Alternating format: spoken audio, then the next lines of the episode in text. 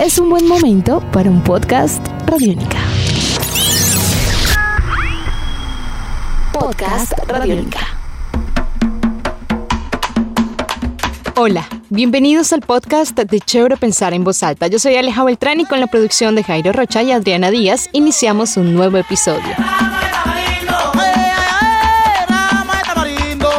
Invitarlos al lugar que ha sido mi hogar durante gran parte de mi vida. La conocen como Barranquilla, pero también la llaman La Arenosa, Curramba la Bella o la Puerta de Oro de Colombia. Tenemos muchos detalles culturales para destacar, pero el evento más conocido es el Carnaval de Barranquilla. Pensar en él es pensar en la reunión de casi todos los ritmos caribeños como la cumbia, el chandé, el mapalé, la gaita, la tambora y todas sus fusiones.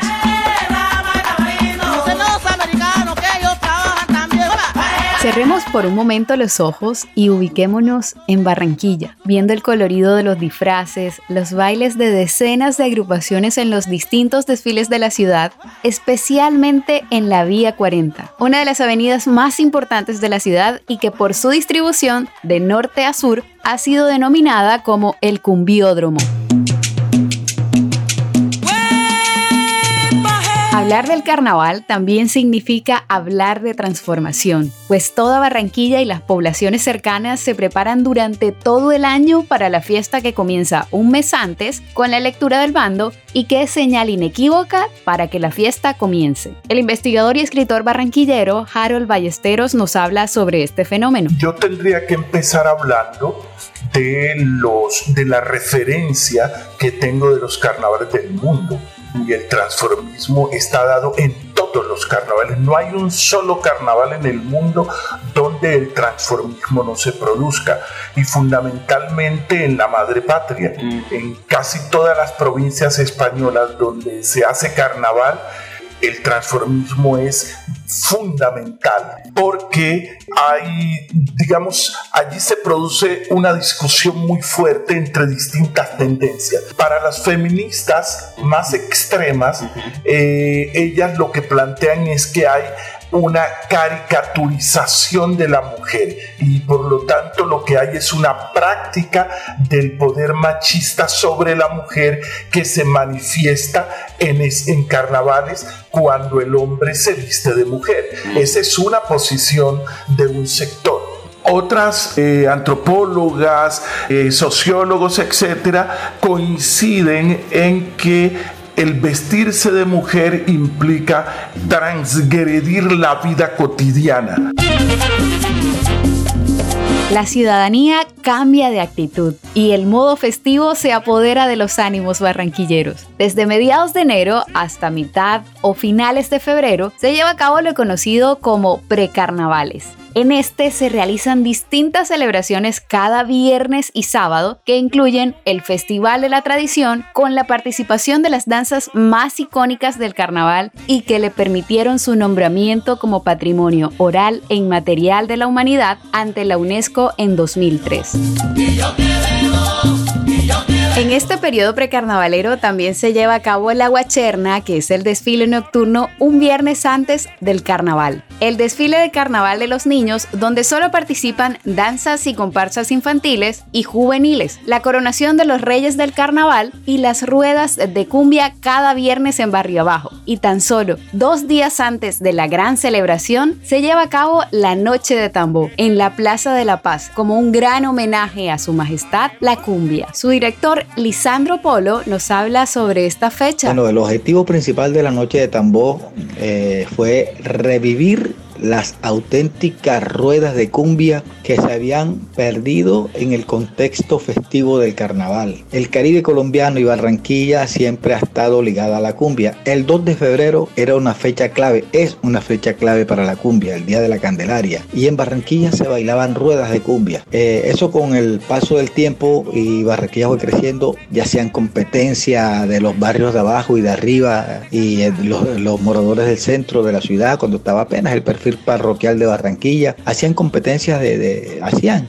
ruedas de cumbia, después se volvió competitivo, inclusive se convirtió en columna vertebral del carnaval. Hoy en día no hay una no hay un barrio que no tenga una cumbiamba en Barranquilla, no una, sino hay barrios que tienen varias cumbiambas. Pero otra razón es, eh, era la de darle la importancia, resaltar la labor que que realizaron y que vienen haciendo los portadores de la tradición. Finalmente llega el tan esperado sábado de carnaval con la batalla de flores y el desfile del Rey Momo, con todo su colorido de carrozas, bailes, disfraces individuales y comparsas que concursan para distribuirse entre los desfiles de la Vía 40 y la Carrera 44. El domingo la gran parada de tradición con la participación de numerosas cumbiambas y bailes tradicionales que concursan ante el jurado ubicado en el punto final, la Casa del Carnaval. El lunes es el turno para la gran parada de comparsas en la que con gran colorido las comparsas de fantasía participan ante el mismo jurado,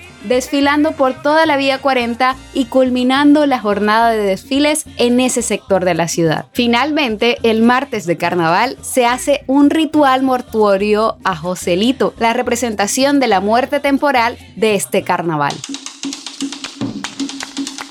Toda la representación cultural del carnaval es como una puesta en escena de distintos actores, en la que incluso el público es protagonista. Por eso, desde todo punto de vista, durante los cinco días de celebración, el carnaval implica una transformación, tanto externa como interna, de los participantes de la fiesta. Por eso, revisamos un poco la historia de algunas de las danzas del Caribe y es allí donde notamos que la participación masculina en algunos de los bailes del carnaval era la única permitida durante la creación de estas festividades. El gestor cultural y rey momo del 2017, Ricardo Sierra, mantiene un diálogo que sustenta algunas de las razones que dan origen a estas transformaciones. Hay muchas danzas que son netamente de hombres, que son de origen negro, básicamente de origen negro, de origen africano, que no permitían la presencia de las mujeres porque eran danzas guerreras, como la tenemos en el Congo, como la tenemos en el son de negro, eh, de pronto en la danza del caimán también, aunque no es una danza negra, pues también se dio lo que podemos hablar como de transformismo, donde aparecía la, la, figura del hombre vestido de mujer con una, una forma muy jocosa, porque como no daba oportunidad a la, a la mujer de participar, era como la aparición de la mujer, pero no como mujer como tal. Porque le digo, eran, eran danzas guerreras y, y los dentro de su costumbre de, de, sus creencias no permitían la aparición de la mujer. Por lo menos el Congo, que era una danza entre, era una danza que parte de la, de la del enfrentamiento entre, entre grupos no, no, no permitían la, la presencia de, de, la mujer. Pero con el transcurrir de los tiempos y la aparición de esta figura este, en del hombre vestido de mujer en estas danzas, ya fue apareciendo la mujer como un adorno. Es más, vemos en el Carnaval de Barranquilla que el desarrollo de la danza, la mujer no participa de, la parte coreográfica, solamente es el hombre, porque son los enfrentamientos entre grupos cuando hablamos de, del, del Congo. En el son de negro, que también es una, una danza que también ha, ha, tenido mucho auge ahora en el Carnaval de Barranquilla, también vemos la aparición de, de una figura, un hombre vestido de mujer, y los hombres hacen, cuando hacen el repoto, pues el, son de negro tiene tres etapas, es la llegada, cuando llegan con el, tema de la rama del tamarindo, es la llegada, después tiene el reposo, donde se presentan varias danzas eh, de, la, de la costa caribe, y la despedida. En la parte del reposo también aparece, aprecia una mujer vestida de, de, de o parecía un hombre vestido de mujer, y hacía los individuales con los hombres. Igual era una danza guerrera pero también ya con el tiempo fue apareciendo la mujer como adorno a la danza del son de negro. Y como en el Congo no hace, no hace participación en la danza, sino igual es un adorno, porque el desarrollo de la danza solamente lo hacen los hombres. Pero para entender un poco más el origen del transformismo, definamos este término. El transformismo es la caracterización o disfraz mediante el cual una persona adopta las manifestaciones culturales que caracterizan al género contrario. Esto puede estar relacionado o no con la identidad sexual. Pero muchas teorías giran alrededor de estos orígenes. Por eso seguimos internándonos en el Carnaval de Barranquilla a través de los gestores y miembros de danzas que protagonizan este tipo de transformaciones. ¡Viva el Congo Grande! Adolfo Mauri ha sido director de una de las danzas más antiguas del carnaval, el Congo Grande de Barranquilla, desde hace más de 15 años, pero ha estado familiarizado con la danza desde su niñez, pues su abuelo Ventura Cabrera también fue director de la danza durante muchos años y fue allí cuando comprendió que la inclusión de figuras masculinas transformadas al género femenino son parte esencial de la danza. Bueno, te comento algo, el papel que ellos desempeñan dentro de la danza es ese, ya dentro de la, dentro de la coreografía que, que, se, que se lleva a cabo en la danza, el papel de ellos es que ellos bailen, ya, que ellos bailen, claro, eh, sin opacar la, el baile de la mujer, pero diferente al de la mujer. Ellos, le, ellos le, le, imprimen a la danza ese toque original a la, a la danza. La diferencia del baile de la mujer eh, a un baile del, los transformistas, y, me refiero al baile del, que estábamos hablando ahorita de Barranquilla, baile, él, él tenía un baile muy particular. Cuando se iba a iniciar la, la ronda de casa o, o el baile de casa, al primero el primero que salía a bailar y abría la ronda era él. Tenía una manera diferentísima de bailar, tanto por la danza, le daba la identidad a la danza y, y eso motivaba al público, le colocaba como que esa picardía y el público eso lo cogía y lo llenaba de euforia. Te comento que en esa época cuando se hacían esos, esos ensayos que eran los sábados a partir de las 8 de la noche, ya la calle, la, la, la, calle de, lo, de la entrega de los premios Oscar le quedaba pequeño a esa. Ellos llegaban en carros, en sus taxis, con una. Eso todavía ocurre, todavía ocurre, a, menor escala, pero todavía ocurre. En esta búsqueda por las danzas del Caribe seguimos viendo algunos patrones de travestismo similares que se repiten. Y es que en una cultura como la colombiana, donde aún priman algunos tabúes y comportamientos machistas, notamos que estas expresiones culturales tienen su raíz en la representación de labores masculinas en la danza y que desde su creación fueron llevadas a la escena por hombres.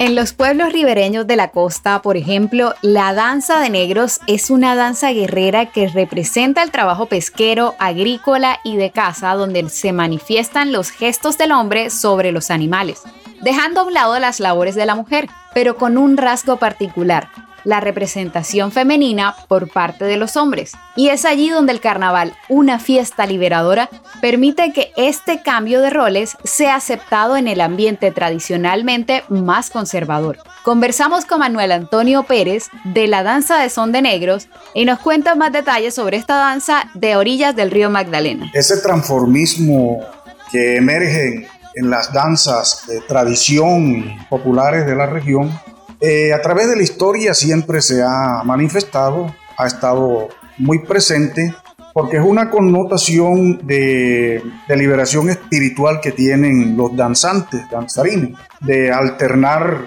eh, con el género, el género masculino, el género femenino, en donde como no hay perjuicio ni prejuicio de ninguna especie, Siempre en el tiempo se ha manifestado de que cualquier hombre se viste de mujeres, toma el rol de mujer en la danza, de pronto por la escasez de mujer o por los tabú que siempre se han manifestado a través de la historia del impedimento a las mujeres para que estén en medio de los hombres, en medio del trago, en medio de la rumba, del berroche que se, se presenta en las danzas. Pero yo particularmente y a través de indagaciones, investigaciones que, que hice con la danza son de negro y me lo manifestaban los abuelos que son los que tienen la memoria oral bien guardada de toda esa tradición que a través del tiempo se ha manifestado, ellos me decían que en la danza son de negro, en lo, eh, por allá a principios del, del, siglo XIX, del siglo XX, no había mujeres en las danzas, porque eran danzas guerreras. Pero en medio de todas estas danzas masculinas encontramos una que invierte los géneros de manera contraria.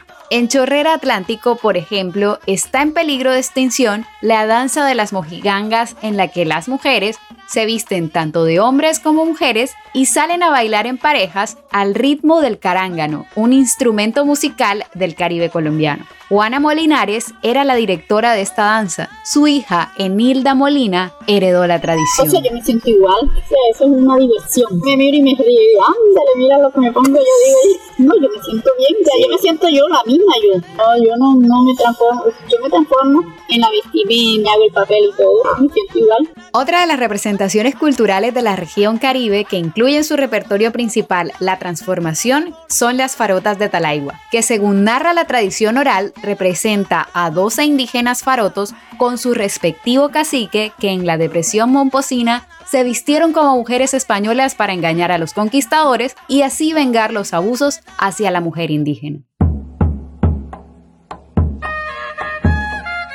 de siempre, porque si estamos hablando de que en ese hecho histórico que usted que ocurrió en aproximadamente 1600, totalmente cierto. ¿Sabes por qué es cierto? Porque esos mismos indios guerreros, mira la astucia de esos indios guerreros, ellos se vistieron de mujer para para crear, para armar una venganza en contra de esos españoles, pero no, y mataron a muchos, pero a uno vivo, para que contara la historia. Es verdad que estas danzas basan sus orígenes de hace más de 100 años en la prohibición de la participación femenina en los espacios culturales, en la mitificación de hechos históricos o en la fusión cultural triétnica natural del Caribe. Pero es importante entender que los carnavales son en su origen una fiesta pagana que antecede a los rituales religiosos y que también coincide con tiempos de cosecha en los que son celebrados los buenos tiempos. Mi nombre es José Ignacio Casiani, muy conocido aquí en el barrio abajo como el Pavo nacido y criado en el barrio abajo.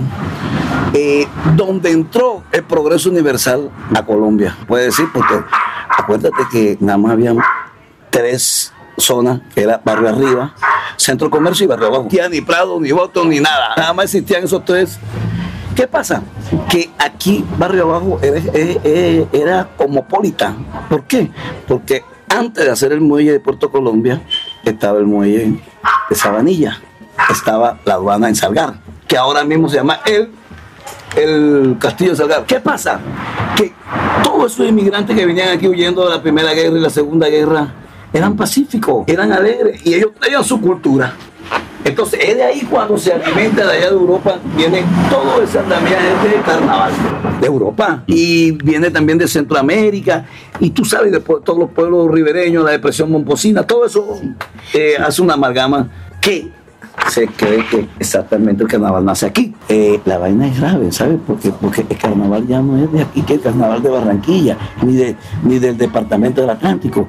El carnaval es de Colombia, es para la humanidad.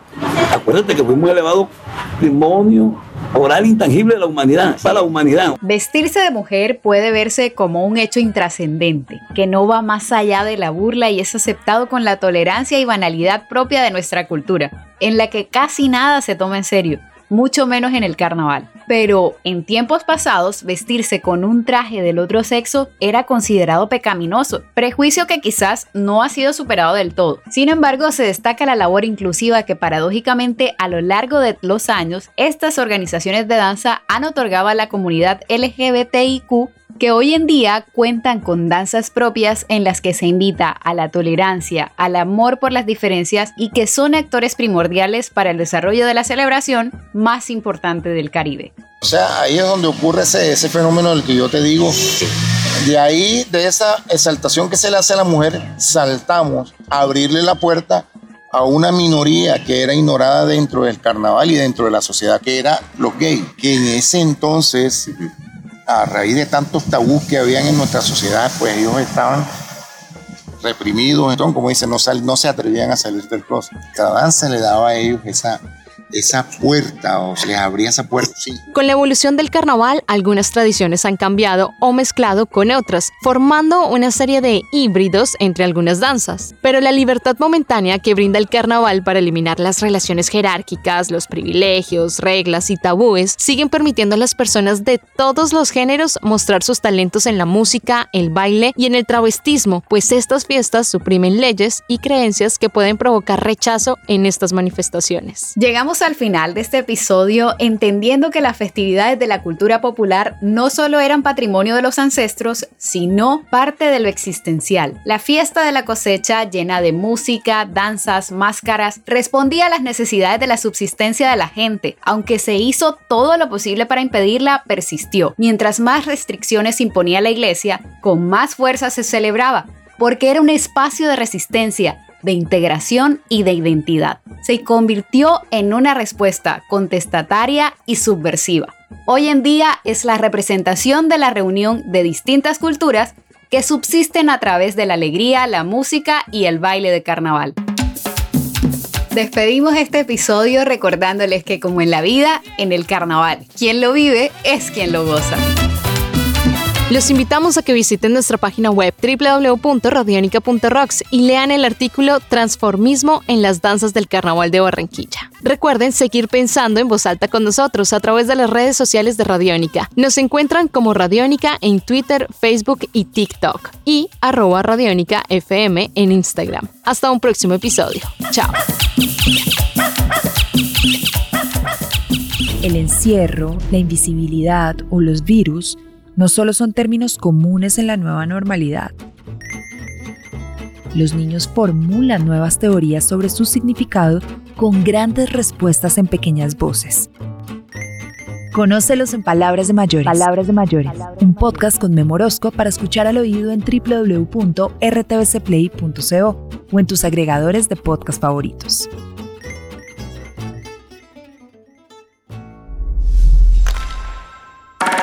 Nuestros podcasts están en radionica.rocks, en iTunes, en RTVC Play y en nuestra app Radionica para Android y iPhone.